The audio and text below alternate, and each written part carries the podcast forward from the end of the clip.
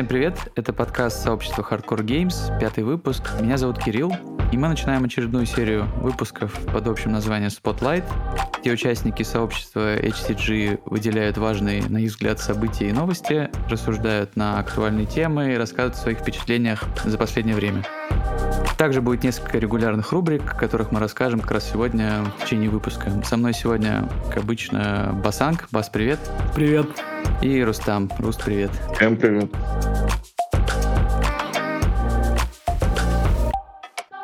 Я бы хотел начать выпуск с обсуждения темы, которая, мне кажется, может стать сквозной э, в выпуске и которая очень тесно связана с моими личными впечатлениями в этом году. Я ее обозвал хобби эволюция. Э, это как, короче, когда вы активно участвуете в каком-то хобби, интересуетесь чем, чем-то, ваши вкусы зачастую меняются от того, что вы узнаете просто больше. У кого-то это, наверное, происходит быстрее, у кого-то медленнее, у кого-то вообще не происходит. Мне кажется, что это может быть э, важным в связи с тем, что рынок же тоже как-то изменяется. Дизайнеры меняются, что-то делают новое, вспоминают что-то старое и, и делают из этого нового. И лично мне нравится идея о том, что мне хочется идти как-то в ногу с этим развитием, не оставаться в каких-то своих там шорах, и пытаться узнавать что-то новое, не просто видеть что-то новое, может переоткрывать для себя какие-то вещи. Мои впечатления за вот это последнее время очень связаны с э, переосознанием каких-то игр, переизобретением их, скажем, которые мне, может быть, вначале не очень нравились или вообще очень не нравились. У меня так, например, было с Анхом, я там рассказывал в Телеграме чуть об этом. У меня так произошло с э, Дюной Империей, это которая евро, такой евро worker placement с декбилдингом. То же самое произошло с Рутом тоже, о котором мы рассказывали. Удивительно у меня это произошло даже со скаутом. Мне очень не понравился скаут. Это такой трик-тейкинг, ледер-клаймбинг от Оинков. Я считаю, что он просто гениальный. Просто абсолютно гениальнейший, но это связано вообще с э, тем, что в последнее время как-то отношение к карточным играм поменялось. Что вы думаете? Как у вас было что-то такое? Не обязательно, что менялось там от плохого к хорошему, может наоборот. И как вы, что вы думаете об этом? Да, мне кажется, это такая фаза, наверное. Ну, мне кажется, потому что мы с тобой в одном примерно таймлайне находимся, плюс-минус, и хочется что-то переиграть и что-то заново открыть. И странно, что вообще я этим не занимался до этого. То есть э, я, мне кажется, часто ставил какие-то жирные кресты на играх, и все, и никогда больше не возвращаешься к ним, хотя давно ты уже изменился как игрок и можешь что-то переоткрыться. Мне понравилась игра Гарфилда недавно, вот этот его Roll Ride новый Dungeon Dice and Danger. И думаю переиграть э, King of Tokyo, попробовать его, потому что, ну, когда-то давно поставил жесткий крест на этой херне, просто меня выморозила так эта игра. Думаю, Не, братан, это есть. деградация точно. Да? Может, э, э, Рус попробует? Безнадега. Вообще, на самом деле, ну, тема с переосмыслением игр, она актуальна всегда, потому что действительно бывают вещи, которые, может быть, попали просто не в то время. У меня так бывало с некоторыми евроиграми, когда я играл их много, и потом уже переставал отличать. И мне казалось, что они все вторичные.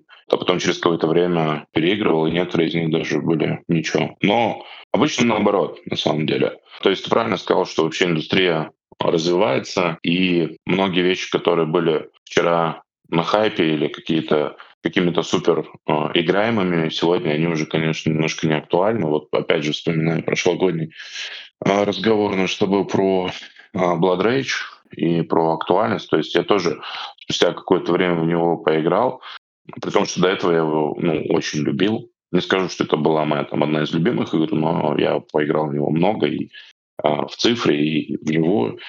И я понял, что я просто больше не хочу. Ну, то есть он вообще не нужен. Вообще. Ну, то есть он уже абсолютно типа не дает никакого, ну, даже в рамках своего какого-то дизайна, никакого нового опыта или впечатлений. А есть игры, которые, наоборот, э, на века, типа, а, не знаю, 80% игр Райнера Китца, казалось бы, там им 40 лет, вот, но я утрирую, конечно, не 40, но они до сих пор до сих пор работают. Кстати, недавно тоже такая забавная вещь была с э, серпом у меня, потому что был такой момент, и может он и сейчас есть, я в последнее время не очень за этим слежу, а, что принято было его немножко как бы ругать за баланс, там, ну, как бы, ну, что там чаще всего, там, за что там ругают баланс, там, какие-то там вещи, типа, что ожидали игру про войну, а оказалась игра про движкострой, там, и так далее. Но, на самом деле, поиграв опять же, очень большое количество евроигр и актуальных там на год их выхода, последние там, не знаю, года три. Я могу сказать, что серп он до сих пор работает, и это а, знание меня очень сильно радует на самом деле, потому что по итогу оказалось, что ну, типа ему уже 6 лет, в его сегменте игр как будто бы и не придумали до сих пор. Вот, и вряд ли придумают. Поэтому есть и такие вещи. Я думаю, стоит уточнить, что когда Рустам говорит про неактуальность Blood Rage, он говорит это в контексте появления игры Wonderlands War, то, что мы называем Алисой. Просто она, по сути, делает практически то же самое, просто, ну, на мой взгляд, видимо, на взгляд Рустама, сильно лучше. А вспоминая Кницу, я очень сильно передумал по поводу модерн арта. Мы играли в него очень давно, впервые, как будто там первый какой-то там мой год в хобби, там, или, может, начало второго, но не суть. И мне досталась тут э, коробка Modern Art от Оинков. Это японское издательство, которое сделало Modern Art для Германии.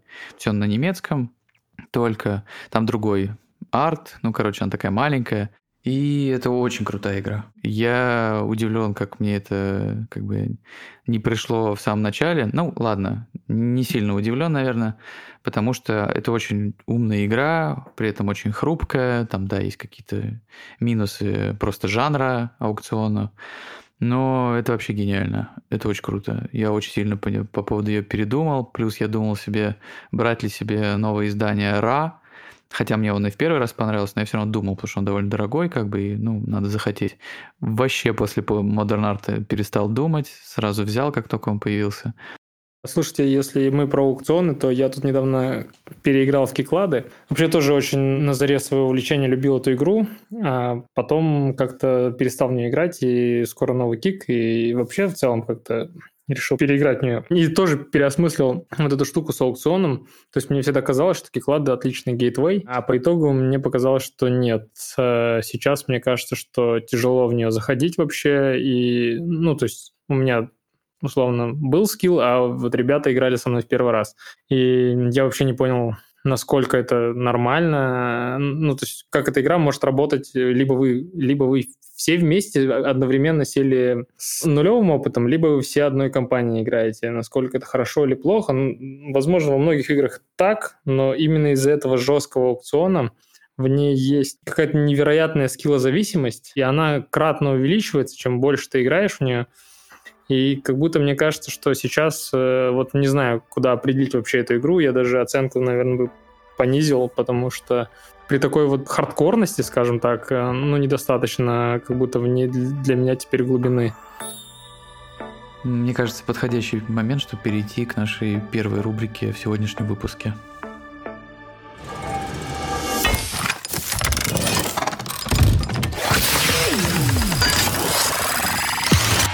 Законы механики.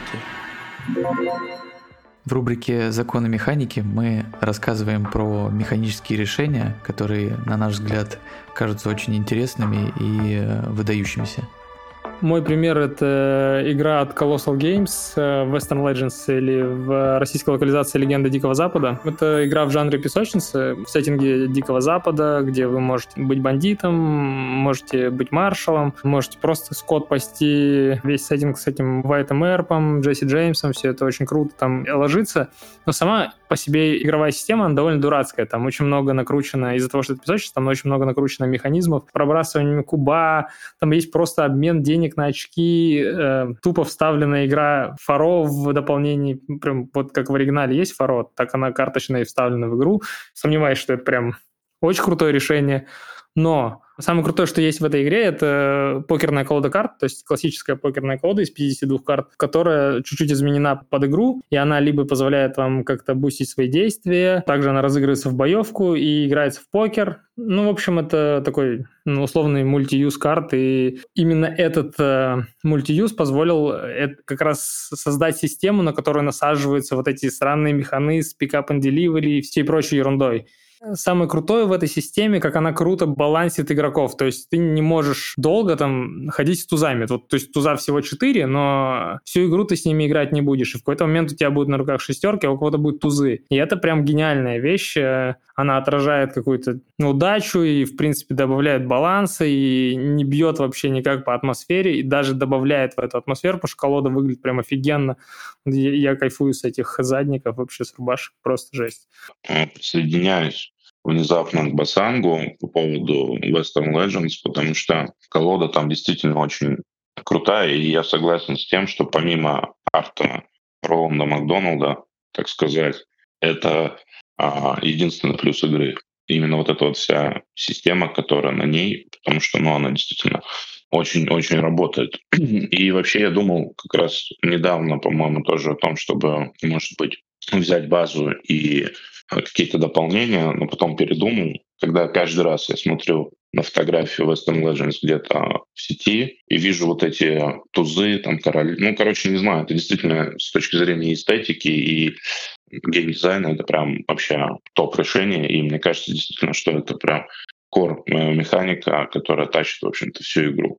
Вообще идея с центральными механиками и вообще ну, с этой рубрикой, да, она не всегда про хорошие игры. Это тоже важный момент. Но сегодня будет про хорошую игру, как мне кажется, с моей стороны, по крайней мере. А я сегодня тоже а, хочу рассказать про одну игру с очень классной, как мне кажется, центральной механикой. Это игра Тиванаку, которая буквально недавно вышла с Кикстартера прошлогоднего. И это дедуктивная игра с общим полем, по типу судоку. По сложности примерно где-то между криптидом и а, в поисках планеты X. Но вся суть центральной механики здесь в том, а, что игроки делят одно общее поле, которое, в общем-то, и представляет собой ну, плюс-минус судоку. И им нужно в процессе игры угадывать числа, чтобы получать победные очки. Это делается с помощью миплов, которые располагаются на этом поле. И если мипл располагается на клетке, в которой еще нет числа, то есть оно еще не угадано, то игрок может совершить, соответственно, действие и попытаться угадать или назвать это число. Так вот, здесь вся суть этой механики в том, что успешная попытка свой ход позволяет э, сделать это еще раз. То есть, угадав первое число, игрок может э, другим миплом угадать следующее число и так далее. А если же он в какой-то момент ошибается, то его ход заканчивается, и он переходит к следующему игроку. И вот мне кажется, что вот это ощущение, когда у тебя складывается в голове пазл, числовой, естественно, да, и ты понимаешь, что вот здесь, допустим, точно вот это, а здесь может быть вот это, а там как бы еще вообще непонятно. Но если ты угадаешь первые два, то, соответственно, третье, допустим, тебе будет а, еще проще угадать. И вот когда а, игрок свой ход, соответственно, активирует вот эту цепочку дедукции, это прям а, супер крутая идея, и мне она дико нравится именно потому, что такое ощущение удовлетворения от а, дедукции вообще редко встречается в настольных играх. Я бы тоже хотел рассказать про одну игру в этой рубрике, но для начала хотел рассказать, как недавно я наткнулся на BGG подкаст, который, кстати, выходит не так давно, и они пригласили в студию John Get Games. Это такой видеоблогер, довольно интересующийся. И в рамках выпуска они обсуждали триктейкинги, игры на взятки. И мне кажется, меня это триггернуло, потому что это похоже на какое-то уже прям супер официальное объявление того, что триктейкинги начинают захватывать э, западный рынок, и Азия вообще выходит как-то за э, рамки и немножко ослабляет свое э, гейткиперство, потому что очень много... Это, это вообще... Э, триктейкинги, игры на взятки, они... Это очень такой азиатский стиль геймдизайна. То есть, условно, как, не знаю, в Европе есть какой-то еврошкола, то в Азии это карточные игры и как будто в первую очередь взятки. Вообще, когда мы записывали наш самый первый выпуск и обсуждали тренды уходящего года и что-то прогнозировали на будущее, ну, я не мог подумать, что будет тут настолько какой-то явный тренд с триктейкингами. Сейчас их э, всякие японских авторов пересдает очень много западных издателей. Ну, короче, это прям вот явно штука, которая будет в ближайшем будущем сильно, очень сильно развиваться. И вообще это такой своеобразный анонс нашего следующего выпуска подкаста, который будет хостить Рустам и который будет, собственно, про триктейкинги. И в этой рубрике я хочу рассказать про игру, точнее про механическую часть игры, которая называется Ugly Christmas Sweaters. Я сначала хотел рассказать про Cat in the Box, потом подумал, что слишком много, наверное, ее и так знают. Это игра с Кикстартера. В ней вы вяжете какие-то свитера э, по определенным правилам. Кто круче свитера сделает, тот молодец. Звучит вроде бы уныленько, но выглядит она клево. Короче, особенность в том, что это взятки вместе с сет коллекшеном. Как в любой игре на взятки есть колода карт, там 4 цвета свитера, э, значение от единички до 12 вроде.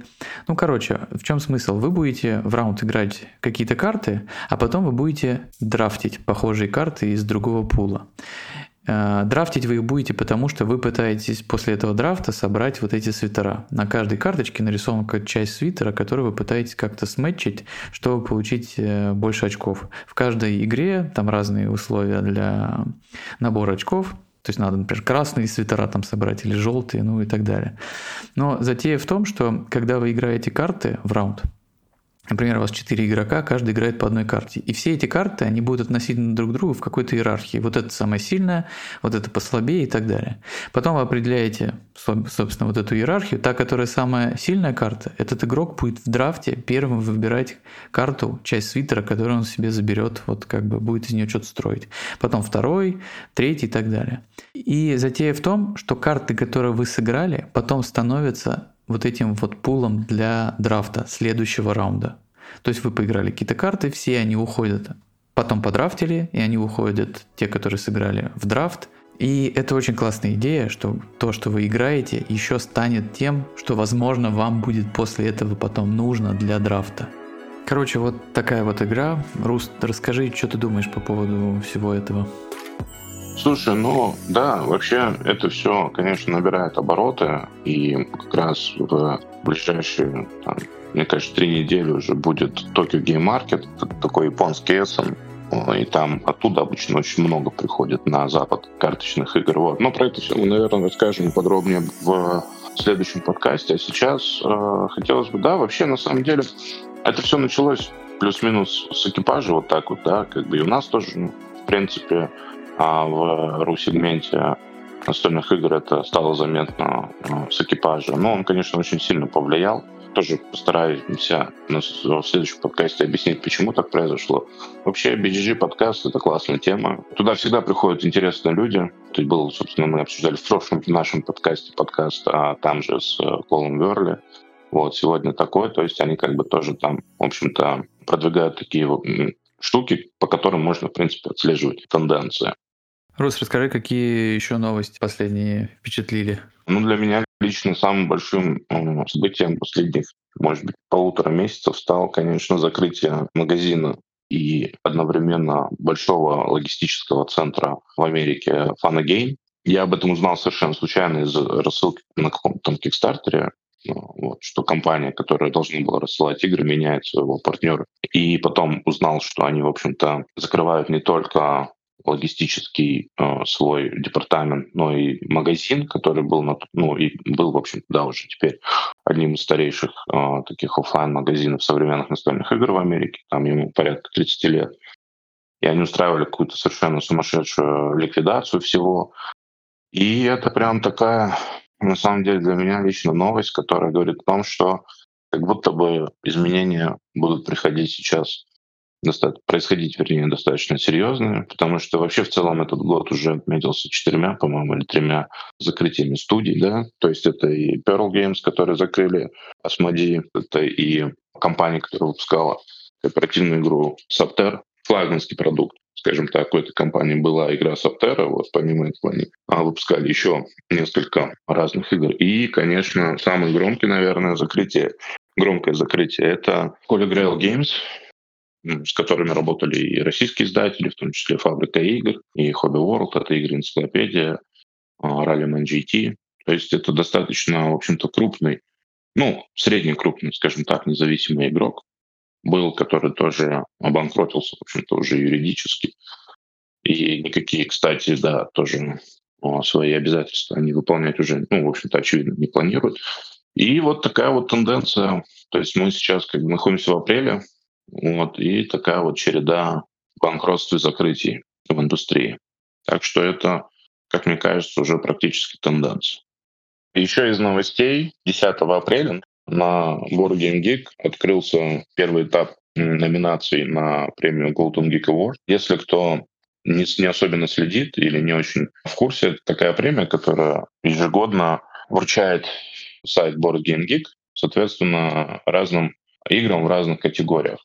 Суть премии заключается в том, что, в принципе, выбор номинантов и выбор потом уже из номинантов лауреатов, он, в общем происходит на самом сайте путем голосования пользователей, правда, не всех, а тех только, кто когда-то что-то задонатил э, в Board Game Geek, там купил какую-то себе плашку, там значок или просто занес денег, короче говоря. И почему я об этом э, вспомнил? Просто потому, что каждый год вообще, в принципе, в мире настольных игр происходит очень много награждений, вот, очень много премий. Вот, если кто-то читает паблик ИВН News, то там практически там каждую неделю оказывается, что какая-то игра э, получила какую-то премию. И это, в принципе, нормальный процесс, вот, да, но из таких самых популярных это, конечно, премия Шпиль вот, которая вручает какое-то а, жюри, сформированное там уже давным-давно. И такая достаточно хайповая, ну, она не премия, наверное, а, а просто оценка Хотнеса на Эссене. Вот. Это если не считать каких-то локальных историй типа «Игра года во Франции», там, в Португалии или там каких-то блогерских штук типа uh, Dice Tower Awards. А Golden Geek, в общем-то, это практически на всех этапах как бы открытая история, то есть, да, сначала пользователь формирует в куче категорий сами список номинантов, то есть там такая система, что, собственно, премиум пользователь там э, может сам выбрать любое количество игр, соответственно, в любую номинацию. Потом каким-то образом это все отсеивается, и потом происходит финальное голосование. Вот. Зачем, в принципе, за этим следить? Наверное, особенно незачем, но ну, чаще всего игры там, которые награждаются, они, в общем-то, отражают так или иначе тенденции в хобби, которые существуют в этот период. Так что я думаю, что в ближайшее время, ну, наверное, уже получается в следующем году, в номинациях по карточным играм и в номинациях в филлерах вот, будет очень много игр на взятки, вот, игр, которые так или иначе связаны с темой трик-тейкинг, ладерклайминга, вот, и шейдинга, просто потому что сейчас, как мы уже сегодня обсудили, это очень популярная и набирающая обороты история.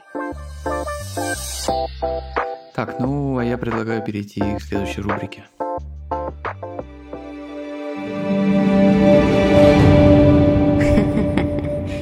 Hidden Gem.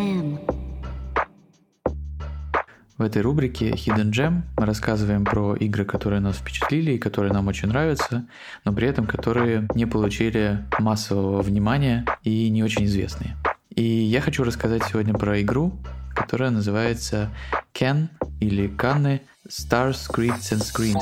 Это игра 2002 года выпуска издательства Splatter Шпеля. Удалось ее достать благодаря нашему другу Никите Пинскому. Если зайти на страничку BGG и увидеть рейтинг, то навряд ли вы прям загоритесь в нее играть, если увидите еще и обложку.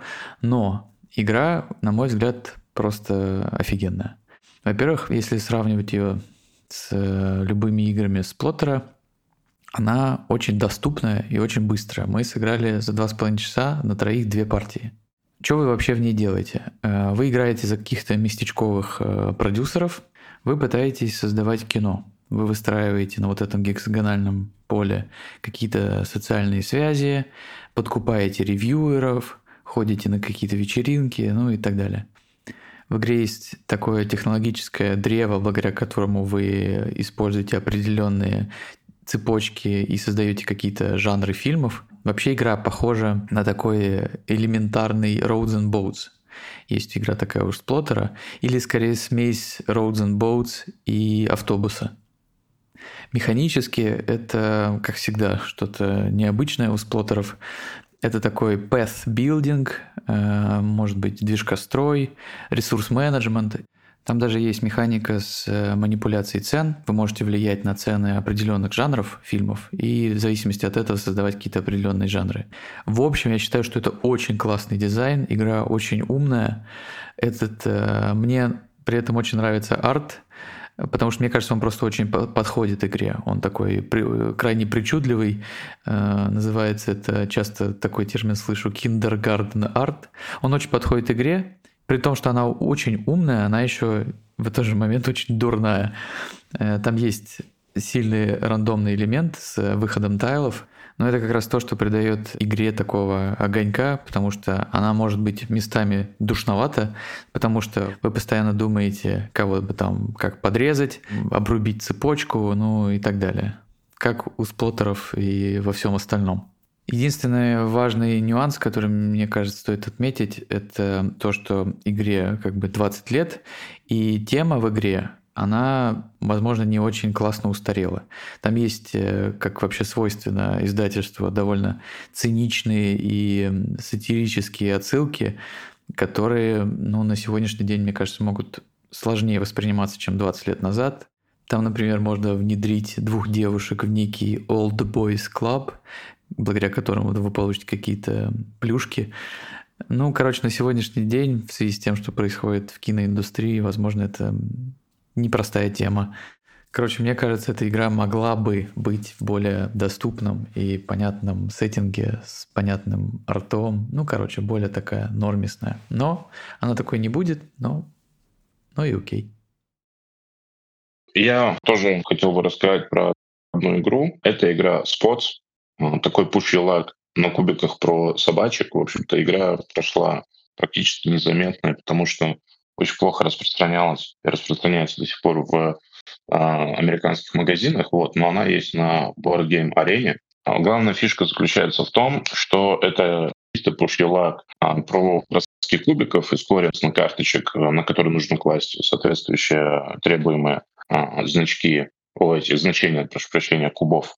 Но а, главная фишка заключается в том, что помимо этого на каждую партию выкладывается 6 тайлов действий, которые в коробке очень много, там штук, наверное, 30. И за счет этого каждая партия а, получается достаточно уникальной, просто за счет комбинации вот этих вот тайлов а, с действиями. И это прям очень классная штука, она типа играется очень быстро. Есть разные и иногда прям достаточно умные, потому что это, ну, на обычный дефолтный практически пуфилаг, но вот за счет этого элемента это прям очень свежо и хорошо.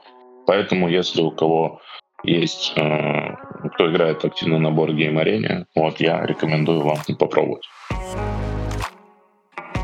Э, Бас, какие у тебя последние впечатления были? Хорошие, плохие, там, может, о чем-то? Ну, из хороших явно поддержу тебя в Cat in the Box. Гениальная игра, абсолютно гениальнейший триктейк. В нее хочется играть и играть. Из триктейков э, еще там тебе доехал Шауденфройда, и вот эта вот э, история интересная, потому что игра с таким низким комплексити рейтингом меня никогда так не унижала четыре партии, я вообще не понял. Э, в какой-то момент я понял, а потом снова не понял, как атаковать в итоге, как как э, выходить э, из э, положений, когда у тебя рука не такая крутая, как ты бы хотел, без джокеров, когда ты играешь. Очень странные штуки там происходят. Да, там я, я просто вкратце расскажу, э, как бы концепция, смысл взяток я не буду рассказывать, но смысл в том, что взятку в этой игре выигрывает тот, не, не у кого наибольшее там или наименьшее значение, а тот, кто на втором месте с, с наибольшей стороны, да, и так везде. Выигрывает тот, кто на втором месте по очкам. Тот, кто... Ну, короче, она очень я, странная. Я не понимаю, почему, да, почему меня это так ломает, но это просто факт, меня это жестко она ломает. очень странная у нее динамика из-за этого. Э, ты не понимаешь, как разогнаться. Ну, короче, это, это классная штука, да, обратите внимание, если есть возможность.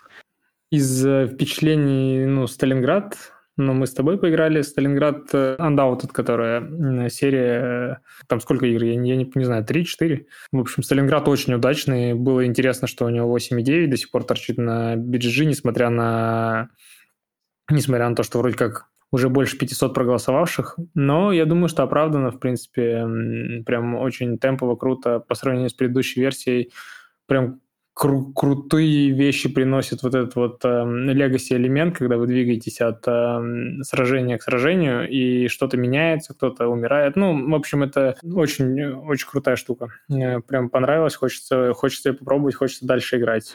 Блин, я вот по поводу ее... Э, мне, в общем, нравится, я просто не хочу как будто еще делать какие-то выводы, потому что мы же в первую версию в Нормандию пытались, и довольно много, причем с разными людьми, и, ну, то есть это, это еще один тот, тот пример, когда я пытаюсь переиграть, условно, то, что мне когда-то там не зашло.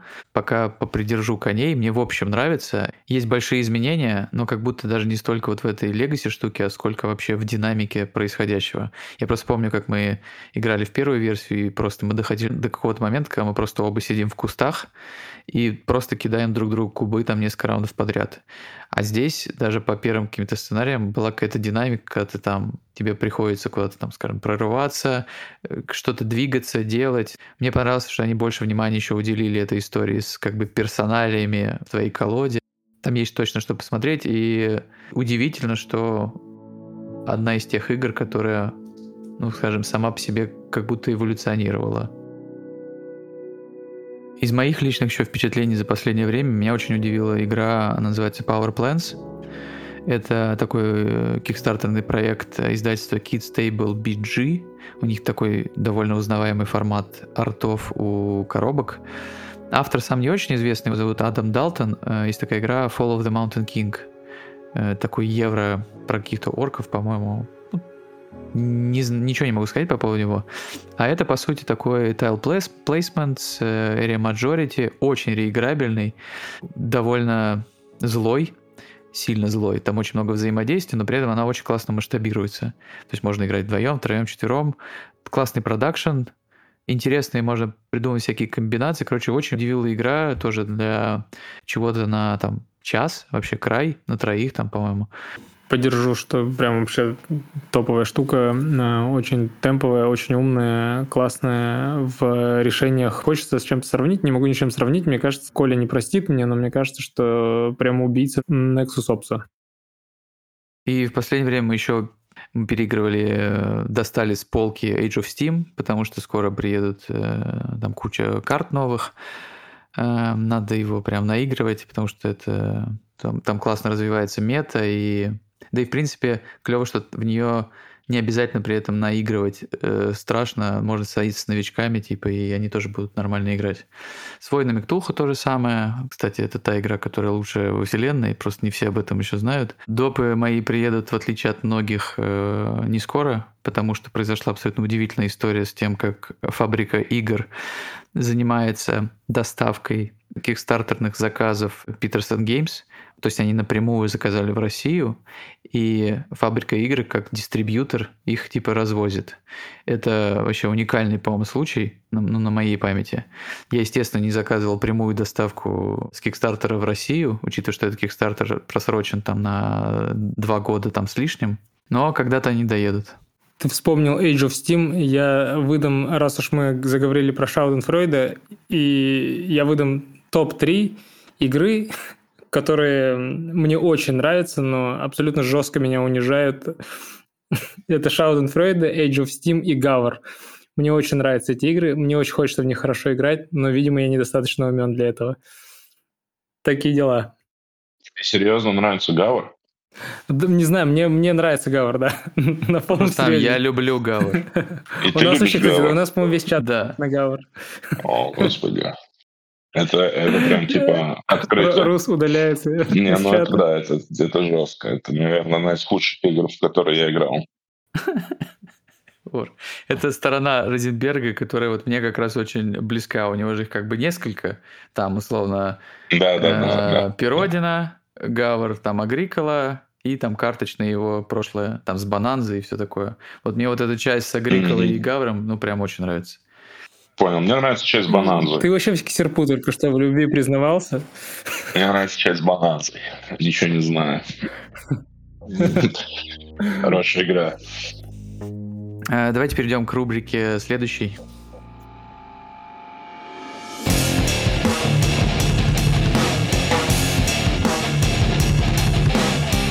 Разрушители легенд в «Разрушителях легенд» мы рассказываем про какой-то миф и устоявшийся тезис, который кажется нам выдумкой. А, например, такой, как «Немезис — это полукооператив». И я выпускаю Кракена, Рустам. Да, это на самом деле одна из таких а, вещей, которые очень часто встречаются в обсуждениях каких-то, в каких-то мнениях по поводу Немезиса. На самом деле в этом виноват Wargame Geek, потому что там в механиках к Немезису указан полукооператив и team-based а, гейм, да, то есть э, игра команда на команду. И это всегда у меня вызывало очень большое недоумение, потому что на самом деле я искренне уверен, и, в принципе, набор Game Geek даже в описании механики к э, полукооперативным играм написано, что Немезис — это не полукооперативная игра. Разница заключается в том, что в полукооперативных играх вообще, в принципе, есть какая-то система, в которой игроки совместно противостоят, при этом там возможны тоже также разделение команды на команду или какая-то механика с э, предателем, кстати, который тоже указан на, ну, если что, набор Game Geek в Немесе. Мне кажется, там вообще, в принципе, все механики, которые так или иначе связаны с Battlestar Galactica, э, с мафией, не знаю, с Resistance, вот, они еще, наверное, не знаю, с древним ужасом, они все там почему-то указаны не месяц, вот. Но на самом деле ведь не месяц это чисто соревновательная игра, потому что там нету, во-первых, общего условия победы, то есть в этой игре невозможно победить всем вместе, выполнив какое-то общее условие победы над системой.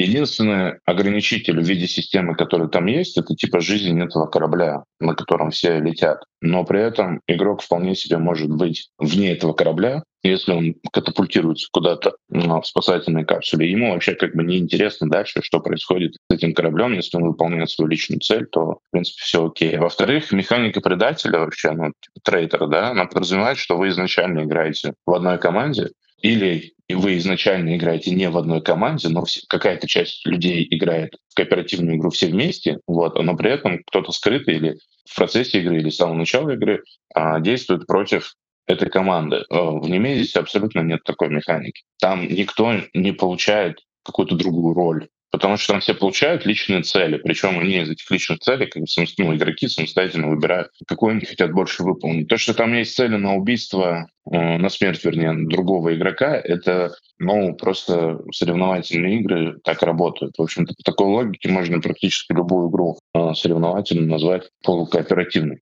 Особенно если, там, не знаю, смотреть последнюю страницу правил в евроиграх и считать, сколько очков нужно набрать игрокам, чтобы побить автому, вот, то, в принципе, любая евроигра становится полукооперативной по Поэтому я с этим вообще ни, ни разу не согласен. И мне кажется, что это ну, немножко сбивает с толку. Потому что есть разные игроки, и есть те игроки, которые, в общем-то, приходят только в хобби, а Немезис — это достаточно популярная игра, и она всегда, в общем-то, на слуху. И такое определение, как полукооперативная игра, может на самом деле сбивать с толку, потому что на самом деле там вообще нету никаких признаков кооперативной или полукооперативной игры, если мы не берем в расчет другие режимы. Поэтому вот такая вот э, история. А, кстати, по поводу БГГ, BGG, да, очень часто в играх, вообще в карточках игр указаны механики, которых в этих играх нет. И я думаю, что ну, ни для кого не секрет, что сами карточки создают авторы этих игр или издатели. Поэтому, в общем-то, это может модерироваться, может не модерироваться, но такое достаточно часто встречается. Причем в описании этих механик может быть написано то, чего буквально нет в игре, но тем не менее это не мешает как бы а, сайту маркировать эту игру под тем или иным тегом. Поэтому, в общем, не слушайте никого. Как бы если вы хотите поиграть в полукооперативные игры, ну, можно попробовать раздобыть игру Архипелага и поиграть в нее. Отличная старая немецкая игра. А в Немезис нужно играть соревновательно. Мне кажется, благодаря этой игре все вообще впервые услышали этот термин, типа полукооп, и используют его, по-моему, вообще в каждой второй игре, где есть какая-то связь между игроками. Там Пакс Памир полукооп, потому что у вас там а, общая коалиция. Ну, короче, он какой-то одновременно стал бесполезный и вредный, потому что он, в принципе, ничему не помогает и только как-то, не знаю, смущает. Ну, это интересно, да, если изнутри смотреть партии, то я никогда близкое даже ничего не ощущал. Не, не было близкое ощущение, что я играю в кооператив. Ну, то есть иногда создается ощущение, что мы что-то вместе делаем с кем-то, ну, просто чтобы я тоже победил. Но я справедливости ради понимаю, почему хочется назвать Немезис там полукооперативом. Особенно, когда ты там, ты услышал условно это слово, и первый твой опыт был какой-то похожий, типа, например, как с Немезисом, что у вас есть какие-то общие интересы иногда. Таких игр, ну, не то чтобы дофига прям, да? Просто они как будто стали популярнее и чаще встречаться вот как раз после того, как появился не месяц. Но они при этом, как правило, находятся на более каком-то высоком уровне сложности в плане комплексити именно игр. Это из-за нарратива просто, ну, потому что буквально есть чужие, а есть свои, и вы вроде против чужих.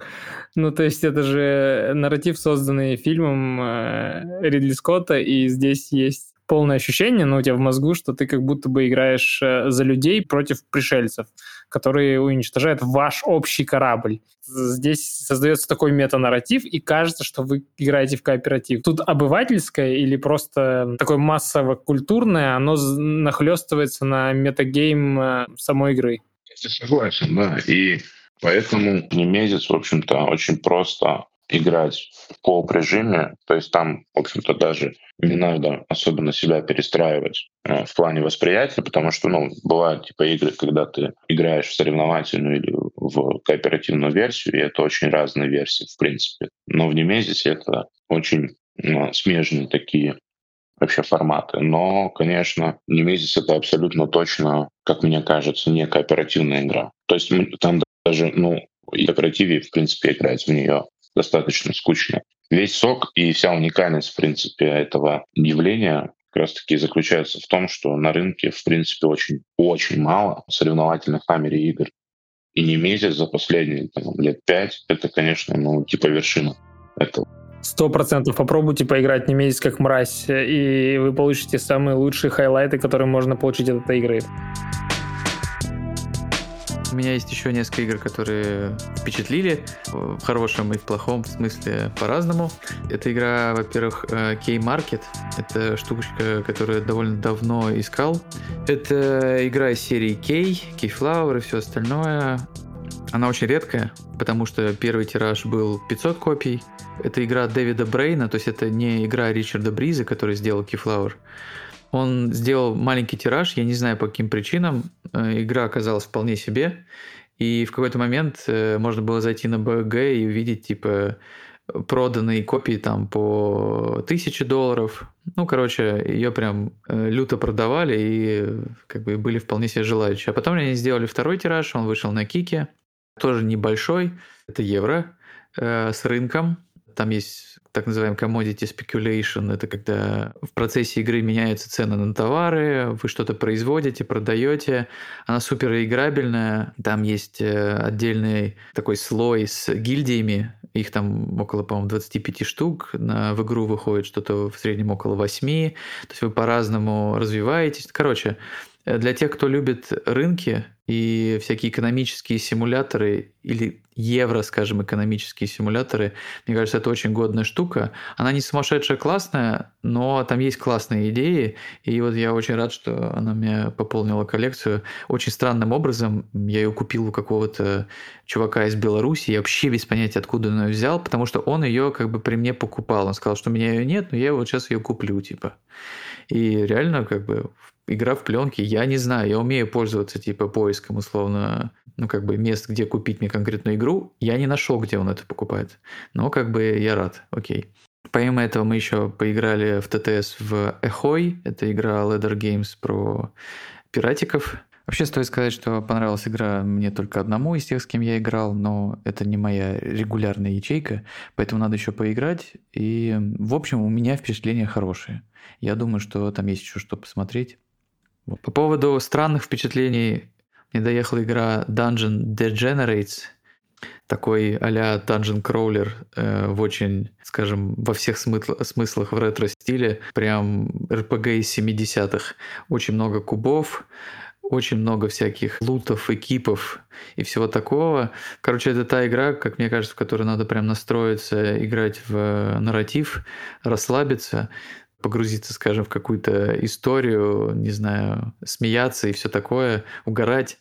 Но, блин, у меня, к сожалению, такой возможности не было, потому что я хостил, правила, их там довольно немало, там несколько разных э, вариаций того, как ты можешь умереть и когда ты умер. Ну, короче, мне бы очень хотелось поиграть в эту игру, просто прийти к чуваку, который очень хорошо ее знает, сесть и прям вот играть э, в удовольствие, но, к сожалению, такой возможности нет, но может появиться.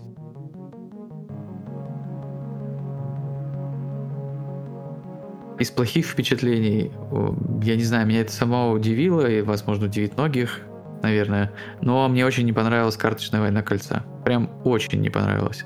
Я даже не думаю, что я когда-то решусь ее переигрывать. Но это вообще не мое. Я ждал, наверное, другого. То есть отчасти тоже моя проблема. Первое, с чем я столкнулся, это по мне так плохой рулбук что ну, довольно неожиданно, не знаю. Мне даже как бы на, вой... на рулбук «Войны кольца» жалуются, но мне было норм. Тут я прям удивился, насколько сложно мне было с роллбуком. Плюс для себя я не нашел там каких-то классных идей. Я удивился тому, что в team-based играх вообще обычно довольно интересная динамика и ну вот это взаимодействие с твоим партнером, а тут как-то, блин, я не нашел ничего интересного в этом тимбейзде. Я мало нашел интересного в хенд-менеджменте комбинации карт как-то непонятно, как они вообще должны складываться, и как будто нету на них какого-то упора. Она заняла прилично времени, хотя мы тугодумы, но не адовые типа. Блин, мы все равно долго играли. Редко я жалуюсь там на какие-то рандомные штуки, но очень странно там работает этот выход локаций вместе с тем, какие у вас вообще есть карты на руке. Это очень сложно подгадать. У тебя есть там какие-нибудь воины Рохана, но ты можешь ждать эти локации Рохана до вообще до конца игры. Ну, короче, я что-то вообще удивился, рад, что она многим нравится, потому что классные авторы, но для себя я ее точно похоронил на ближайшие там пару лет минимум. Присоединюсь, кстати, насчет «Войны кольца». Я обожаю большую «Войну кольца», и тут прям игралось как воспоминание об этой игре. ну, как-то для меня точно было, как-то она улеглась очень плохо, и ну, нет ощущения, что она дает новый experience, и самое главное, она должна быть короче, динамичнее. Хороший был комментарий о том, что она прикольно разворачивает саму историю, как будто бы с перспективы самого братства и с перспективы хоббитов ты смотришь на... Вадим говорил об этом, что ты посмотришь на какую-то... Вокруг идет война, а вы несете кольцо. Ну да, возможно, но опять же, даже с учетом нарратива меня вообще не триггернуло. Добавлю а, по поводу «Войны кольца», ну, которая карточная игра, я вообще не знаю, откуда ожидания у всех, если честно. Потому что эта игра не от авторов Wargame «Война кольца». Это игра от автора генералов. Я вообще не знаю, искренне не знаю, кто до сих пор играет в генералов и кто считает генералов хорошей игрой. Мы очень честно. много знаем. я тут скорее не к тому, что это плохо, я скорее к тому, что типа это вообще разные ожидания. Ну, то есть, мне кажется, что очень большое количество людей могли повестись на бренд «Войны кольца», особенно в том же стиле, тем же художником, да, собственно, нарисован. Но, по сути, мне кажется, что это а, совсем разные игры. И я не уверен, что карточная игра может каким-то образом заменить большую. Просто у меня вообще никаких ожиданий изначально, в принципе, особенно не было. И я очень удивился, когда я прям начал действительно так хайповать. Мне кажется, тоже это было то ли после Эссена, то ли, может быть, после Pax Unplugged, я не помню уже. Но суть в том, что сложилось какое-то у меня личное ощущение, что это типа, ну, прям супер, короче, штука, которая вот сейчас придет и наконец-то избавит людей от необходимости потеть 4 часа и раскладывать 90 э, красных миник по регионам, вот, и даст, блин, такой же, короче, experience. Но, по-моему, было изначально понятно, что это очень детерминированная штука, а, которая, в общем-то, местами играет тобой, а не наоборот. Я последнее, что расскажу про такое своеобразное откровение. Оно хоть и было, по-моему, в феврале, но все равно. Я реально очень сильно этому удивился, потому что я видел с самого начала, что игра... Ну, я ее ощущал какой-то очень перехайпованной, хотя я в нее не играл, но я даже не стал вписываться в предзаказ. Это игра Beast, Зверь. Ну, то есть это был типа secret movement, да, прикольно выглядит, типа для кого-то это вообще верх э, художества. Но я вообще был спокоен, пока мы в него не поиграли, потому что когда мы в него поиграли, я, мне очень понравилось. Мне прям очень понравилось, потому что в ней нет никакой, на мой взгляд, там революции, Э, мне очень нравится какой-нибудь Mind MGMT, э, но вот если их взять как бы две рядом поставить, а их сложно не поставить рядом, потому что механ не самый частый, Mind MGMT, она такая очень про, скажем, подумать, посидеть, что-то по... Ну, короче, такая более занудная, что ли, при этом очень элегантное такое занудство, на мой взгляд. А зверь, он очень динамичный, на мой взгляд. То есть это прям может быть весело, неожиданно и как-то, не знаю, он просто тупо веселее. Если вам нужен Secret Movement веселый, вот у нас было весело, мне кажется, и так напряженно. Мне очень зашло, короче. Я вот, он появился в рознице, и я удачно успел его купить. А, вообще, на самом деле, тоже не так давно сыграл а, в него еще несколько партий а, подряд практически. Вот. И мне вообще она очень понравилась, но я ее брал на предзаказе просто потому, что мне показалось, что там фишка с драфтом может сработать, и она действительно сработала. То есть для меня всю игру тащит именно вот эта штука, когда вы начинаете мейнгеймить по поводу того, кто кому какие карты дает, и тем самым понимая, кто что будет делать. И вот эта штука а, с тем, что все видят доступные действия друг друга и пытаются а, предугадать а, возможности и контур, как говорится, пикнуть, да, соперника, ну, не знаю, это прям супер классная вещь. Вот, поэтому «Зверь» тоже большой лайк, очень хорошая игра. Я предлагаю зафиналить наш выпуск э, обсуждением одной игры, которую мы все ждали, но дождался ее пока только Рустам. Вот. Рустам, расскажи, пожалуйста, подробней. Да, в общем-то, одним из самых ярких впечатлений игровых за последнее время стала игра «Ля Familia The Great Mafia War».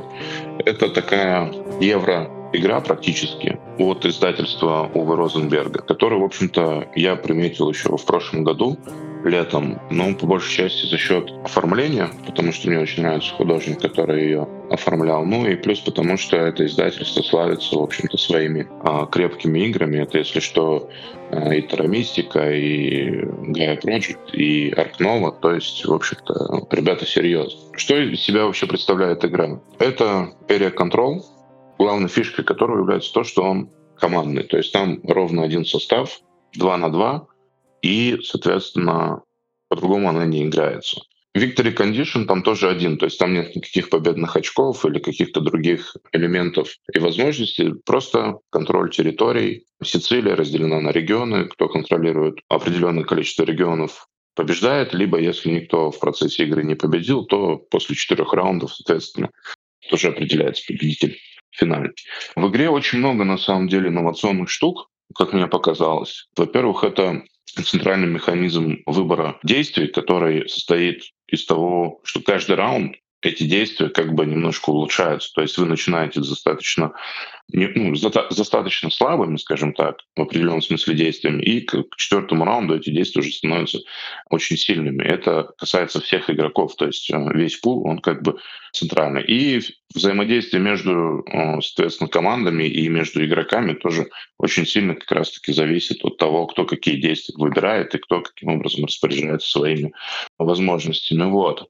Второй механизм, который мне тоже очень дико зашел, просто потому что я очень люблю такую штуку, как скрытые приказы. Так вот, в этой игре они тоже есть, только они работают немножко по-другому. Обычно в играх на скрытые приказы игроки ультимативно расставляют, соответственно, эти приказы в зоны со своими юнитами. Так было в «Игре престолов», и Forbidden Stars, там, и в битве за Ракуган и прочее, прочее. Здесь же, во-первых, эти приказы у всех кардинально разные, вот, со своими сильными слабыми сторонами. А во-вторых, в процессе раунда может получиться так, что у кого-то их будет больше, у кого-то их будет меньше, просто потому что так сложились обстоятельства, и кто-то так выбрал, соответственно, свои действия. Помимо этого, в процессе игры каждый игрок, э, развивая свой планшет, будет открывать себе тоже уникальные вот эти, собственно, приказы, которые в тайну потом будут размещать. И это прям а, супер классная вещь, потому что на этом завязано все взаимодействие, то есть вся условная войнушка, вот, и ну, отжимание, и переход территории, они как раз-таки завязаны на этих скрытых приказах. И это, конечно, отдельный уровень а, майнгейма. А, и третий компонент, который я а, хотел бы отметить, это, конечно, очень крутое командное взаимодействие. То есть это прям супер командная игра для любителей такого рода вообще партнерства. Вот. Я сам очень люблю командные игры и очень всегда с интересом наблюдаю за такими какими-то новыми анонсами, просто потому что это, мне кажется, очень прикольно история, вот. Но хороших, на самом деле, игр а, командных не очень много, но а, Ля Фамилия однозначно такая. Ее нужно наигрывать, конечно, очень много, ее нужно а, наигрывать вдумчиво, потому что возможности там тоже вагон. При этом правила, хоть и типа большие, вот, но они абсолютно написаны ну, близко к идеальному, либо они написаны таким образом, что у вас в процессе игры вообще никаких вопросов по нюансам не возникает. Это очень похоже на игру Virtu, которая в прошлом году локализовала компания «Звезда», потому что там тоже, несмотря на сложность этих правил, после их прочтения, в принципе, необходимость куда-то там лазить и что-то там уточнять, она просто отсутствует, потому что все достаточно структурировано и очень как бы понятно. В общем, это для меня лично большой кандидат на ну, точно топ этого года. Я думаю, что где-то в топ-3 это однозначно, просто потому что очень редко так бывает, когда ждешь от игры чего-то такого и получаешь, собственно, ровно то, чего ожидал, даже немножко больше. Поэтому всем любителям агрессивного взаимодействия и командных игр, вот при этом а, в условиях безрандомного, так сказать, а, течения, очень рекомендую присмотреться. Для фамилия The Great Mafia War. Меня смутил один э, нюанс, точнее не то, что смутил, меня он удивил, типа, потому что на сегодняшний день есть такое, скажем, общепринятое правило или этика у западных издателей. Сейчас часто переосмысляются какие-то игры, которые касаются э, тем колонизации, рабства и подобные штуки часто наблюдаю ну, моменты, когда люди как бы остро на это реагируют. Да, если автор не уделяет должного внимания, опять же, как им кажется, да и как мне тоже часто такое бывает, э, каким-то сложным темам. Вот. Не, не, как бы не объясняет их, не говорит, что, слушайте, ну вот это тяжелый период истории, да. И как бы говорить об этом, ну, мне кажется, нормально, да. Ты можешь делать игру на любую тему, но ты должен хоть как-то отметить то, что, типа, блин, ребят, это тяжелая тема, она серьезная, типа, что-то сказать как минимум по этому поводу. Меня очень удивило, насколько я знаю и слышал, и видел, что в данной игре нету ничего похожего даже, хотя эта игра про тоже довольно, ну, как бы непростую тему, особенно для некоторых, ну, для целых наций. И я слышал там пару удивлений, но при этом я удивило, что они были не настолько острые, как можно их было услышать на там, когда они касаются каких-то тем, ну, типа рабства, например. Тут ты видел там какие-то, не знаю, заметки автора в правилах или что-то, ну, какое-то ощущение того, что, блин, чуваки, это Серьезная тема. Слушай, я не видел, или, по крайней мере, я так на скидку не вспомню сейчас, что были какие-то по этому поводу заметки. Вот. Действие игры происходит, если что, в 80-х, да, это так называемая Second Mafia War, которая произошла а, на Сицилии. Вот. Я не уверен, что сейчас... Короче, мне кажется, что не то чтобы очень много времени с этого прошло. Вот. Хотя, конечно, в этом замесе вот, участвовали, в общем-то, все. То есть там и юстиция, там и какие-то активисты, и политики, и, в общем, очень-очень много людей, в общем-то, были, по сути, вовлечены вот в это все. И это, в принципе, отражено в игре, потому что у каждого игрока и на планшете есть четыре трека, вот, которые позволяют делать или бустят разные действия, вот, там в том числе и полиция, там в том числе там и церковь, как бы трек. Поэтому это в процессе игры, ну, типа, немножко меня удивило, потому что, например, там церковь а, позволяет тебе, ну, трек церкви, он как бы увеличивает количество людей, которые ты из саплая из запаса переводишь к себе типа в операционную какую-то а, часть, из которой ты потом сможешь выставлять их на поле, например. Вот, вот это Или... уже это уже звучит довольно остро, да, типа связь да, с церковью. Да. И вообще я, я говорю да. это к тому, что мафи... ну, как бы тема мафии, особенно итальянской, типа Коза Ностры, в американском информационном поле это острая согласен, тема. Согласен, да. И, и мне немножко странно, что Capstone Games, это же Capstone, да, это вроде большое да, издательство да, с дорогими да. играми. Мне кажется, что чаще подобные издательства, ну, им лишний раз, там, не знаю, подстраховаться, скажем, там, ну, скажем, намекнуть как, ну, хоть что-то, да, там как-то указать, типа, это уже нормально. Но мне просто кажется, что это чуть-чуть как бы ненормально не указать вообще ничего, типа.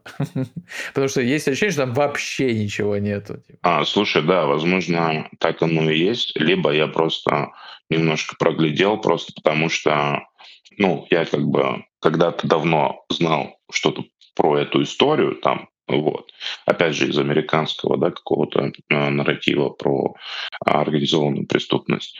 Слушай, у Capstone Games тоже была же игра в прошлом году про Екатерину, которая получила, ну, все, в общем-то, знают, какой шквало на Board Game Geek, вот, у которой там оценка сейчас, наверное, в районе 6. Так что не знаю, мне кажется, может быть, это своего рода тоже позиция у издателя. Ну, на Катерине, по идее, я честно не рассматривал, я понимаю, что, с чем это было связано, но я не рассматривал подробно этот кейс, ну, как будто, не знаю, как будто это повод задумываться чуть больше, ну, на мой взгляд, не знаю. Но при этом, что, опять же, удивительно, реально, это вот то, что у фамилии я не видел или видел очень мало, по-моему, даже не видел никаких вообще комментов по поводу того, что это какая-то острая тема. Вот это действительно меня, конечно, немножко... Причем игра-то вышла в Германии чуть раньше, то есть вот это она сейчас в Америке дистрибьютируется, да, Capstone Games. А так она вышла, мне кажется, в начале этого года, возможно, там в январе или феврале на немецком языке. Слушай, я не рассматривал так эту игру, но здесь явно есть э, история, которую мы наблюдаем с какими-то серыми темами. То есть есть, очевидно, табуированные темы типа Холокоста, в которые э, высказываться нужно только в одном ключе, и это правильно. С другой стороны, есть более серые темы, в которых, с одной стороны, есть, да, негативное влияние стереотипа а, итальянской мафии на итало-американской комьюнити. С другой стороны, есть э, их причастность к той мифологизации этого стереотипа в массовой культуре через романы, там, фильмы и прочее. То есть мы же знаем, что Джо Пеши взял этот образ с улицы, да?